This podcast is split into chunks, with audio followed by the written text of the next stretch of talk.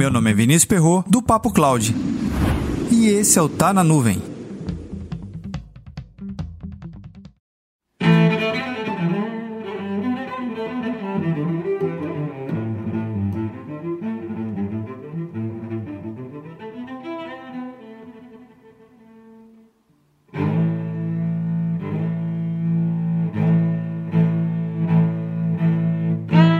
Se investe milhares de dólares em soluções de backup no mundo digital. Mas será que as empresas possuem backup no seu mundo real?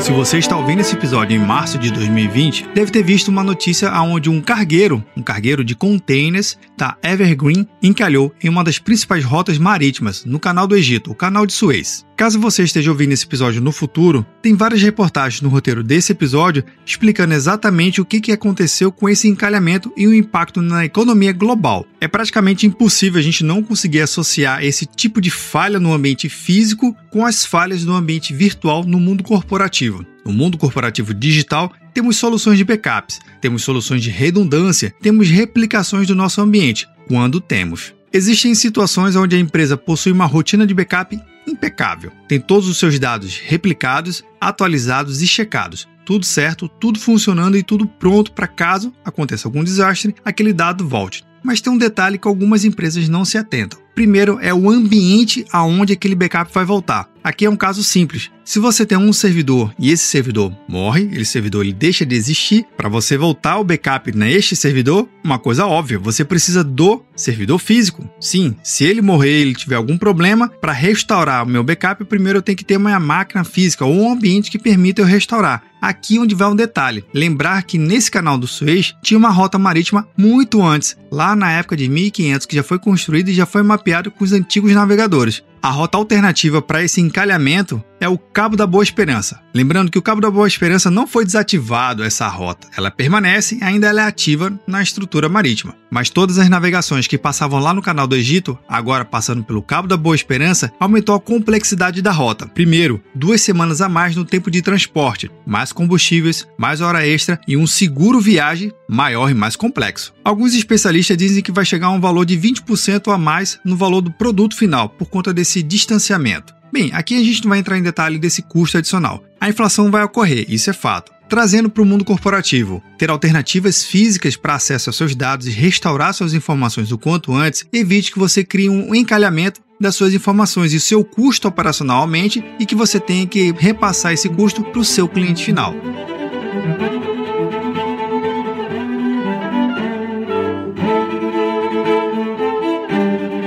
Você já teve um encalhamento dessa magnitude no seu data center? Comenta lá no nosso grupo do Telegram, bit.ly barra Telegram.